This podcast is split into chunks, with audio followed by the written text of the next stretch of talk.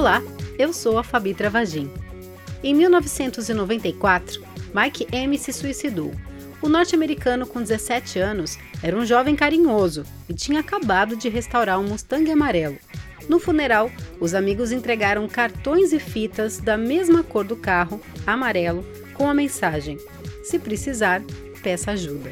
A partir daí, cartões e fitas amarelos se tornaram o símbolo da ação de amparo às pessoas com ideias suicidas. Em 2018, mais de 13 mil pessoas se mataram no Brasil. 1.053 tinham menos de 19 anos. Os transtornos mentais são a causa de 97% dos casos. A depressão, o principal gatilho. E a pandemia potencializou o sofrimento. Depressão não é fraqueza, não é preguiça, não é a pessoa chata que fica lá, que não topa fazer nada. Eu sou Celso Faria. Em 2002, a Organização Mundial de Saúde instituiu em 10 de setembro o Dia Mundial da Prevenção ao Suicídio. Em 2015, o Centro de Valorização à Vida, o CVV, o Conselho Federal de Medicina e a Associação Brasileira de Psiquiatria designou por aqui no Brasil o Setembro Amarelo. Tudo isso para que menos Mikes e Lucas aconteçam. Lucas tinha apenas 16 anos e recebeu dezenas de comentários homofóbicos na internet após postar um vídeo fingindo beijar um amigo. O filho da cantora Valquíria Santos, ex-vocalista da banda de forró Magníficos, foi encontrado morto na casa da família em Natal na terça-feira. O rolê de hoje vai na trilha dos produtos culturais que dão visibilidade e ajudam a prever o suicídio. A psicóloga clínica Ana Portugal conversa com a gente e dá o pontapé no rolê. Então a gente sabe que as mulheres tentam mais, mas os homens se suicidam mais. Tanto que a gente usa o termo morreu por suicídio hoje em dia, para a gente tirar o verbo cometer o suicídio. Porque cometer, ele está atrelado a um julgamento de crime, né? Hoje vamos falar de livros, séries, tem muita música e teremos também a presença da atriz Maria Paula, que conta pra gente sobre o filme Por que Você Não Chora. Ter vontade, querer alguma coisa, é um sintoma positivo, mesmo que seja morrer. Quando a pessoa não quer nada, porque ela já está, de uma certa forma, morta. Tanto a minha personagem quanto o tema central do filme demonstram o quanto é importante a pessoa que está precisando pedir ajuda. E aí, vamos falar desse assunto tabu? Eu já aproveito para te lembrar de seguir a gente no seu player. O Rolê Urbano tá no Spotify, Deezer, Google Podcast Apple Podcast e no eurbanidade.com.br. Também temos o perfil arroba SP no Instagram. Lembra sempre dos três Cs que mantém a gente por aqui. Curta, comente e compartilhe. Chega de silêncio, prepare sua escuta e se liga no rolê, que hoje é amarelo. Segundo a Organização Mundial de Saúde, o suicídio é uma das principais causas de morte em todo o mundo, superando óbitos por HIV, malária ou câncer de mama. Em 2019, mais de 700 mil pessoas se suicidaram. O suicídio é a quarta causa de morte de jovens entre 15 e 29 anos, vindo logo depois das mortes por acidentes de trânsito, tuberculose e violência. Por isso, precisamos falar sobre isso, embora seja um tema cheio de estigmas. A psicóloga Ana Portugal conversa com a gente sobre o tema de hoje. É isso, Celso? É isso mesmo, Fabi. Ana Portugal é especialista em psicologia de grupos, tem MBA em desenvolvimento do potencial humano pela Franklin Covey, tem formação em coach pela Sociedade Brasileira de Coach e atualmente especializa-se em saúde mental e desenvolvimento pela PUC de São Paulo. E a gente já agradece a Ana conosco aqui. Eu que agradeço, Celso, a participação. Acho muito importante a gente falar desse tema, né? E a gente é, levar a informação para as pessoas. É, quais são os, os, sintomas que a gente pode observar nas pessoas para perceber que alguém está ali próximo de um suicídio? Bom, a pessoa que começa com ideações suicidas, ela vai apresentar uma desesperança muito grande, né? Ela começa a, se for por transtorno mental, né, estimulada por uma depressão, por exemplo, que em geral a gente tem aí um percentual alto, 90% dos casos de, de ideação suicida, elas estão atreladas a transtornos mentais, né? Então, nesses casos, a gente vai ver é, uma pessoa com características depressivas, né, de depressão, apresentando um quadro depressivo, por exemplo, é, ou esquizofrenia, enfim. Mas vamos falar da depressão, que é bastante comum. É, tem uma desesperança, tem uma apatia em relação à vida.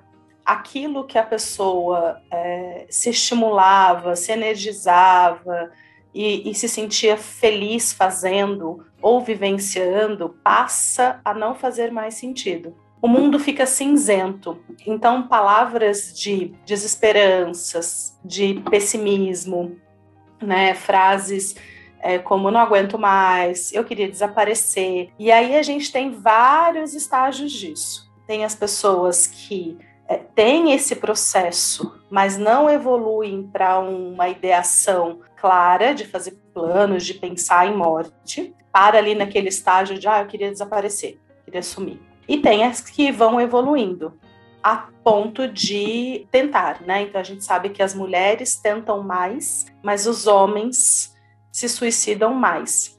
Tanto que a gente usa o termo morreu por suicídio hoje em dia, para a gente tirar o verbo cometer o suicídio. Porque cometer, ele está atrelado a um julgamento de crime, né? Né? 60% dos casos, por exemplo, das pessoas que morrem por suicídio não buscaram tratamento. É isso que nos chama muito a atenção, porque se você está patologicamente comprometido, e nós temos médicos, nós temos psicólogos, nós temos medicamentos para isso, por quê? Né? E aí a gente esbarra nos preconceitos. É, e os números não são bons, não é? Estatisticamente, sabe-se que o Brasil atualmente é o país mais ansioso do mundo. Nós somos o segundo país do mundo em depressão.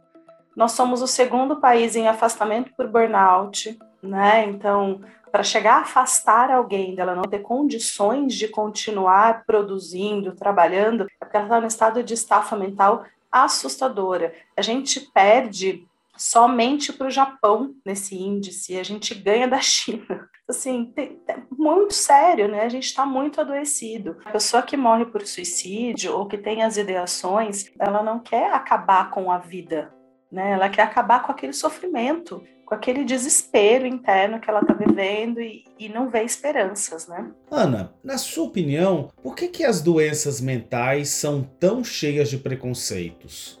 Você vê as redes sociais, e você vê todo mundo bem, né? Feliz, viajando, com dinheiro. Ah, os filhos dos outros parece que se comportam melhor que os nossos. O corpo dos outros responde melhor a uma dieta do que a gente. As pessoas têm mais dinheiro que a gente, né? Enfim, tem uma série de coisas, né? Então a gente vive uma sociedade da performance, né? De eu tenho que, eu preciso performar, eu, é, né? É, é produtividade em cima de produtividade para que eu possa me fazer merecedor e não deixe de ouvir o nosso episódio Posto Logo Existo, onde a gente trata exatamente desse assunto, a sociedade da performance. É o episódio 44. Se você não ouviu ainda, já coloca aí na sua playlist. E aí, quando a gente é acometido por uma patologia, a gente tem uma tendência no início de ouvir frases ou emitir frases assim: ah, é porque é difícil mesmo, ah, é porque tá estressado mesmo, mas todo mundo tá. Então a gente vai normalizando tudo isso. Porque o normal é trabalhar demais. Quando você pergunta, ah, tá tudo bem, tá tudo bem, e aí? Como é que tá a vida? A corrida. É muito comum. Se você ouve alguém falar, nossa, eu tô tranquila, mas ah, você tem que estar tá trabalhando? Tô. Mas você consegue administrar dentro. Nossa, tá bem legal, tá bem administrado. Parece que a pessoa é improdutiva ou que ela tá errada, porque o certo é tá todo mundo bugado. A gente tem o caso aí do Thiago Leifert falando, não foi, não me parece burnout, não me parece nada específico, mas ele falou uma coisa que me chamou muito a atenção na entrevista que eu assisti com a Ana Maria Braga. E aí teve um dia que foi talvez a minha, minha grande epifania do ano passado, que foi no ano passado, no Big Brother 20, pandemia, minha esposa grávida. E eu cheguei em casa, três, quatro da manhã, ela acordou e falou: O programa foi demais. O programa foi maravilhoso. Eu falei: É, eu sei. Quanto deu de audiência? Falei, ah, 30 e tal, lá, foi maravilhoso. Você não tá feliz? E eu falei, não. Tinha sido um dia especial esse programa, é, é algum, algum programa, pode ser o do bilhão e meio, algum programa Sim. grande desse. Sim. Você não tá feliz? Eu falei, não, não tô feliz. Falei, por que você não tá feliz? Falei, porque eu não fiz mais que a obrigação. Isso é minha obrigação. Então, assim, você faz entregas, você faz cada vez mais, tem um esforço e tá sempre devendo. É essa sensação que a gente tem, né? Então, quando alguém adoece, parece que essa pessoa não aguentou o tranco, que ela é fraca, que ela é menos que os outros. E a gente vai esgarçando nos nossos tecidos de resiliência, vai esgarçando a ponto de quando a gente fala para a pessoa você está doente e ela assusta, porque ela tem a imagem de que não é assim mesmo? Mas não tá todo mundo? Porque todo mundo diz que tá, que tá difícil, que tá estressante. E como a gente pode ajudar um amigo, um familiar que mostra aí sinais de depressão e também de ideação suicida? A gente precisa aprender a ouvir, né? Ouvir empaticamente. Né, comum no ambiente familiar, no ambiente de amigos, é importante a gente ouvir. Me fala o que, que você está pensando, o que está passando pela tua cabeça, o que, que você já fez para procurar ajuda. Você sabe que tem tratamento para isso? Mas antes eu posso dizer, me fala, eu tô aqui para te ouvir. E é um, uma, uma escuta sem julgamento, porque se eu entro no viés religioso de, mas é um pecado você atentar contra a própria vida, eu, eu bloqueio é, é, imediatamente. Se eu vou para o viés de, gente, mas olha a tua vida, olha os pais que você tem, olha o marido, olha a mulher, olha os filhos, olha o trabalho que você tem eu estou fazendo julgamento. Porque além de toda essa dor, a pessoa começa a se sentir culpada. E na ajuda de um profissional, explica pra gente qual a diferença em procurar um psicólogo e ou um psiquiatra. O psiquiatra, ele vai trabalhar quimicamente, né? Ele entra com uma intervenção medicamentosa para que o meu processo bioquímico, né, as os neurotransmissores ali dos meus, do meu cérebro se organizem. Porque uma vez que eu starto uma patologia, um transtorno mental, eu tenho alterações químicas no meu cérebro. A medicação equaliza isso. Onde é que entra o psicólogo e por que, que é tão importante a gente trabalhar com os dois? Porque o psicólogo vai tratar, trabalhar na causa, né? Então, o que que causou essa ideação suicida? O que causou essa depressão? Quais são os recursos que você tem? Então, é um lugar onde você vai pensando estratégias de enfrentamento para você superar. Se eu tomo só a medicação, o que acontece é que se eu tomo a medicação e não faço mudança no meu entorno, na minha vida, não amplia a consciência, quando eu faço o desmame da medicação, eu posso abrir um processo no futuro, porque se eu estou vivendo do mesmo jeito, eu vou ter o mesmo resultado. Se eu faço só terapia, né, procuro um psicólogo e vou tratando e estou muito acometido psiquicamente, né, então é, o meu cérebro não está operando no melhor que ele pode, o que acontece é que a gente não evolui na terapia. Porque bioquimicamente eu estou afetada. Então a gente precisa dos dois e é um profissional que vai fazer isso. E vamos dar uma parada nesse papo? Que tal uma canção para acalmar você? Esse é o lançamento do cantor e compositor Zé Ed, que entrou nas plataformas no dia 10 de setembro, que é o Dia Mundial da Prevenção do Suicídio. Feche os olhos, se sinta respirar.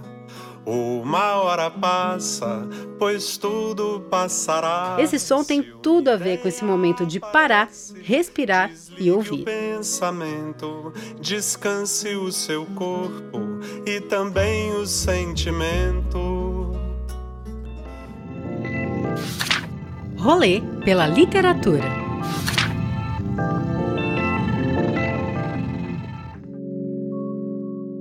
A população humana morreu misteriosamente e apenas sobrou Suria e seus 12 filhos. Assim, começa o lançamento literário Triste História do Fim do Mundo, do escritor e jornalista Vitor Hugo Félix. Neste seu terceiro livro estão temas como luto, solidão medo, saúde mental e o suicídio. E foi na escrita que ele encontrou uma forma de se terapeutizar num processo de resgate e expressão. Vitor Hugo conta que o livro é sim sobre o fim do mundo, mas é acima de tudo de valorização da vida e de aproveitarmos o nosso tempo.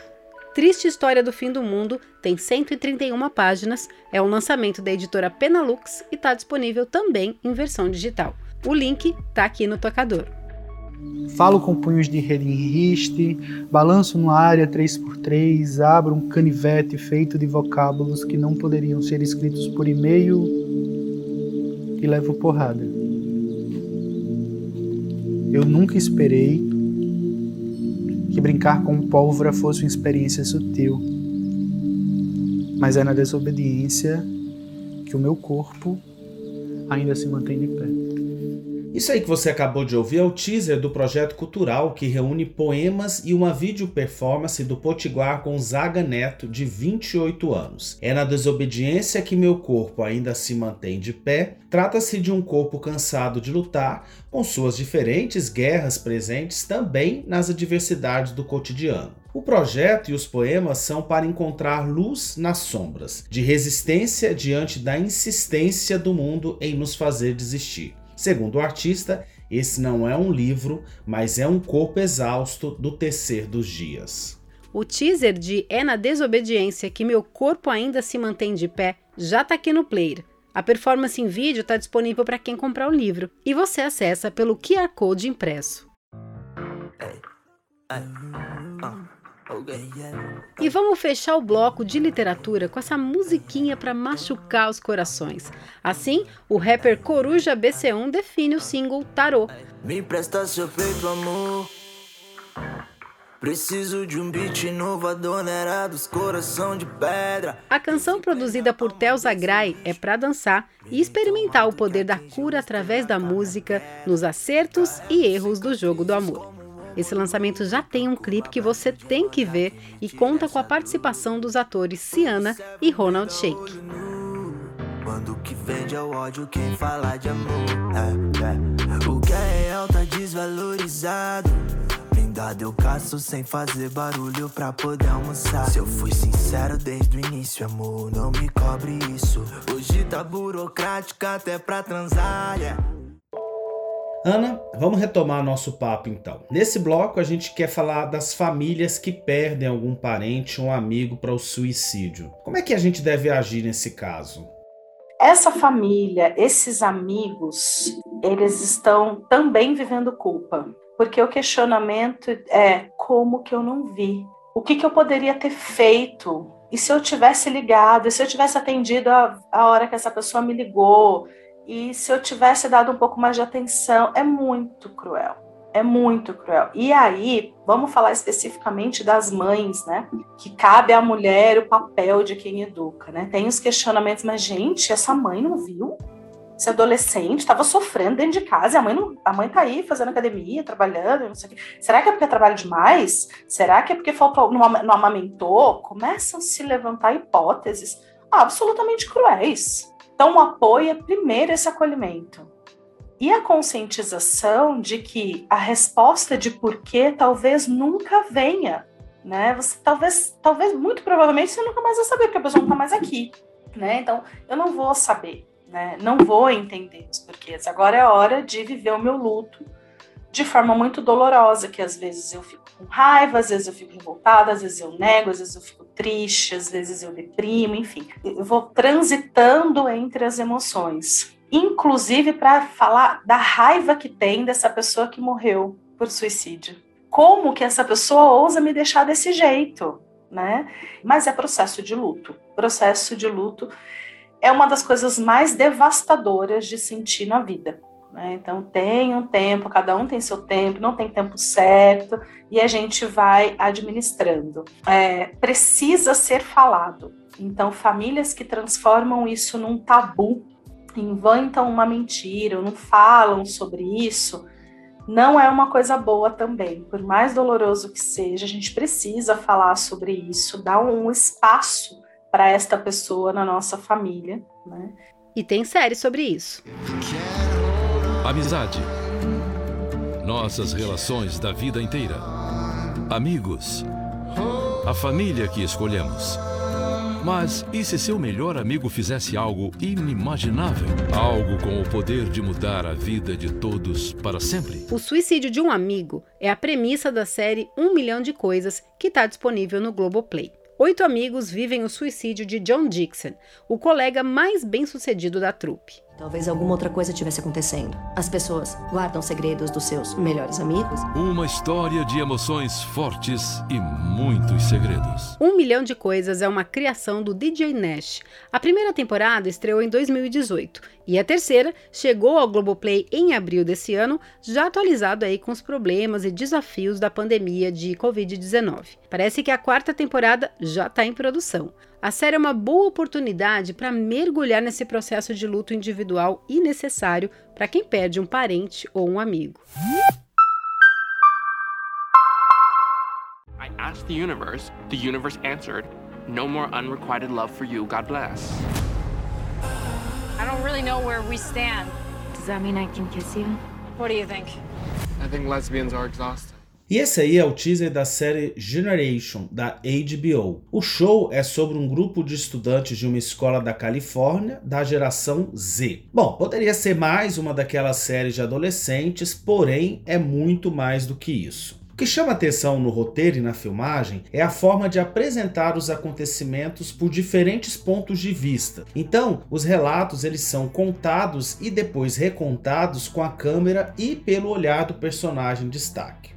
Generation retrata questões atuais importantes de gênero, sexualidade, preconceitos, famílias conservadoras e aquele tom de cinza que acaba tomando a vida de muitos adolescentes. Aliás, no oitavo episódio, o colorido e LGBT protagonista Chester chega à escola todo cinza e os amigos acabam tendo ali um papel de resgate. Bom, ainda fique atento à história do orientador educacional Sam. Ele incomoda-se com a solidão do Chester, principalmente nas ideações suicida. Demora-se um pouco para o conflito ser tratado na série, porém vale a pena ficar de olho nessa história. A série é escrita por Zelda Barnett, de 19 anos, e roteirizada também por Daniel, que é o pai dela e que foi o diretor de Cake Uma Razão para Viver, que é um filme de 2015 protagonizado pela Jennifer Aniston. Generation está disponível no HBO e HBO Max. It's the queers' turn now, baby.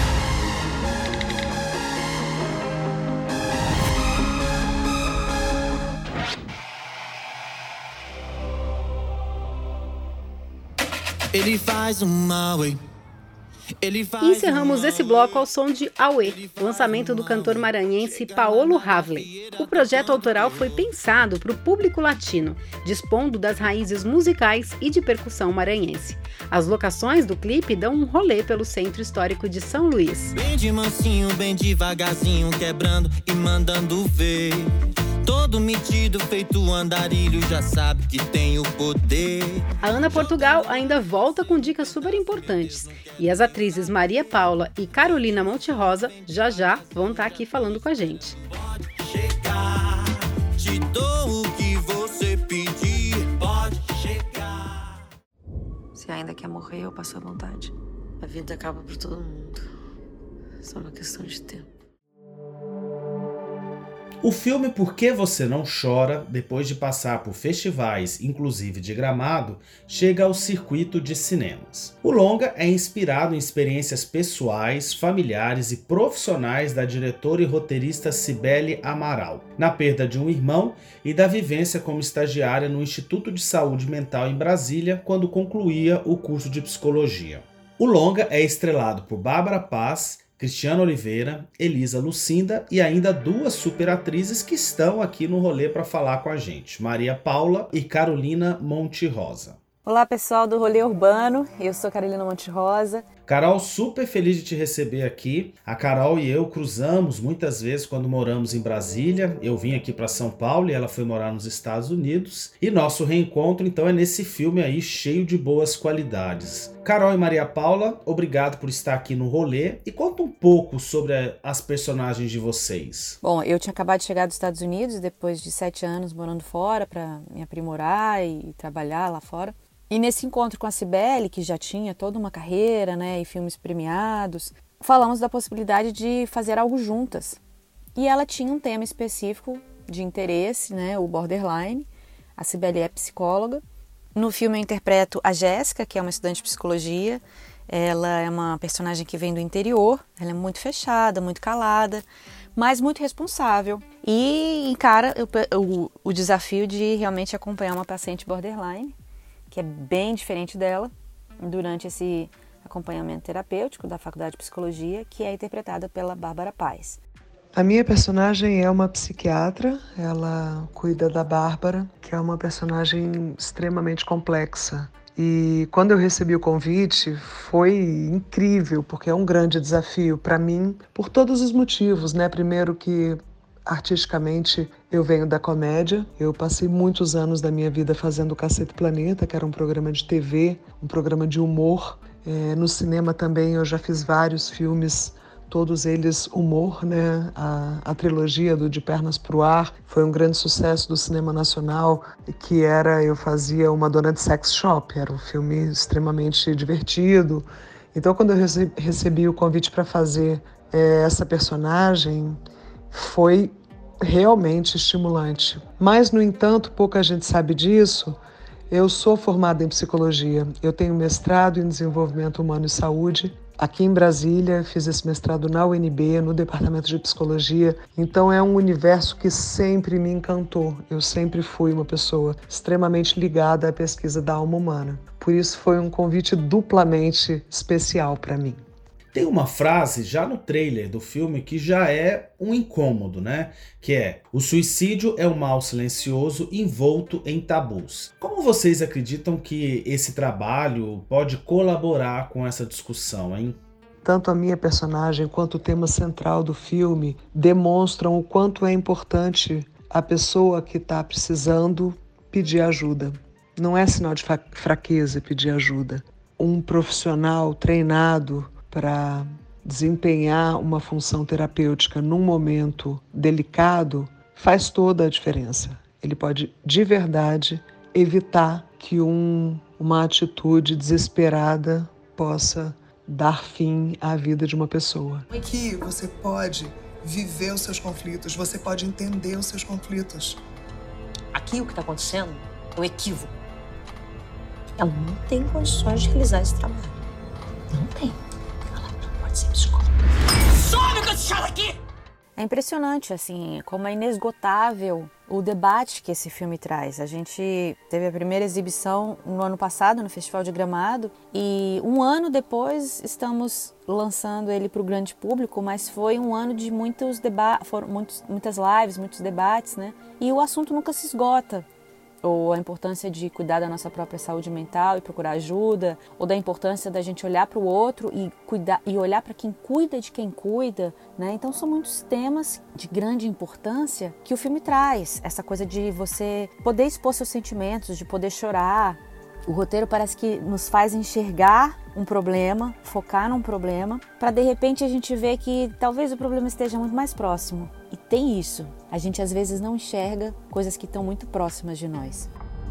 Carmo, você sabe da Jéssica? Você devia ligar para ela.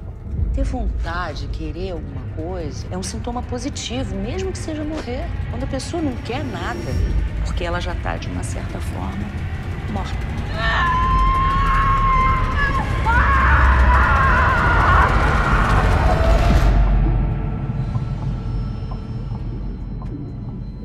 Imperdível, não? Mais uma vez, muito obrigada Maria Paula e Carolina por compartilharem aqui sobre Por que você não chora. O filme da diretora Cibele Amaral está nas plataformas de streaming e nos cinemas. A lista das salas está no perfil do Instagram, arroba porquevocênãochora.ofilme.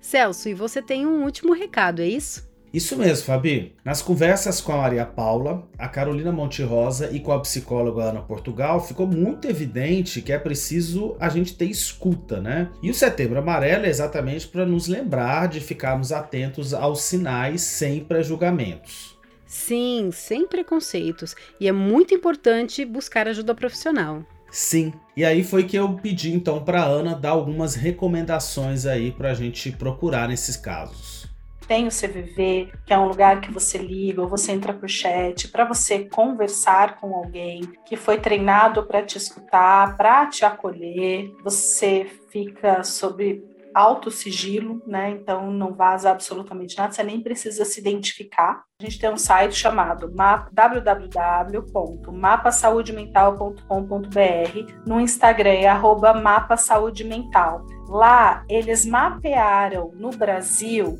lugares onde as pessoas podem buscar auxílio. Atendimentos psiquiátricos, atendimentos psicológicos, todas as faculdades, universidades que formam estes profissionais fazem atendimentos gratuitos ou com um custo mínimo, né, por mês, enfim. Então você pode, se você tem na sua cidade, você pode acessar esses lugares. Todos esses contatos estão aqui no player para você que precisa de ajuda ou para alguém próximo. Ana, muito obrigada mesmo pela sua generosidade em falar aqui com a gente do rolê urbano. E aproveita e deixa seus contatos. Meu Instagram é @anaportugaldh, D de desenvolvimento, H de humano, e tem meu site também anaportugal.com.br. Beijo para você. Tchau, tchau.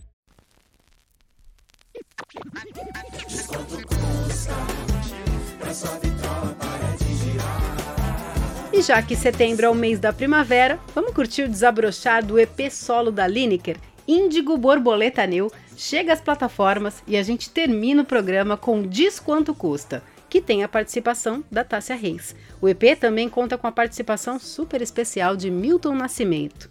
E a gente vai ficando por aqui, que o Setembro Amarelo e esse programa nos deixem conscientes da importância de incluir as pessoas desalentadas, né, pessoal? Depressão, lembre-se, não é frescura. E fiquemos atentos aos sinais das ideias suicidas. Se você está pensando nisso, converse, busque ajuda profissional.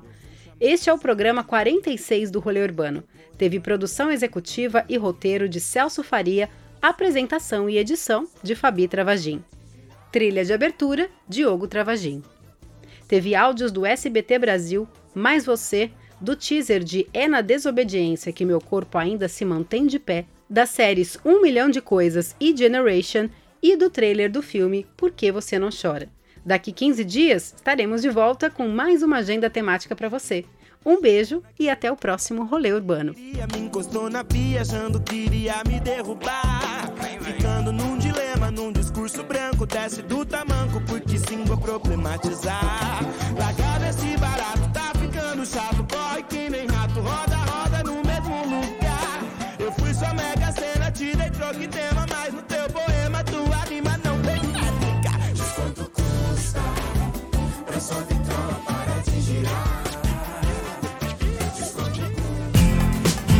Realização Urbano Produtora.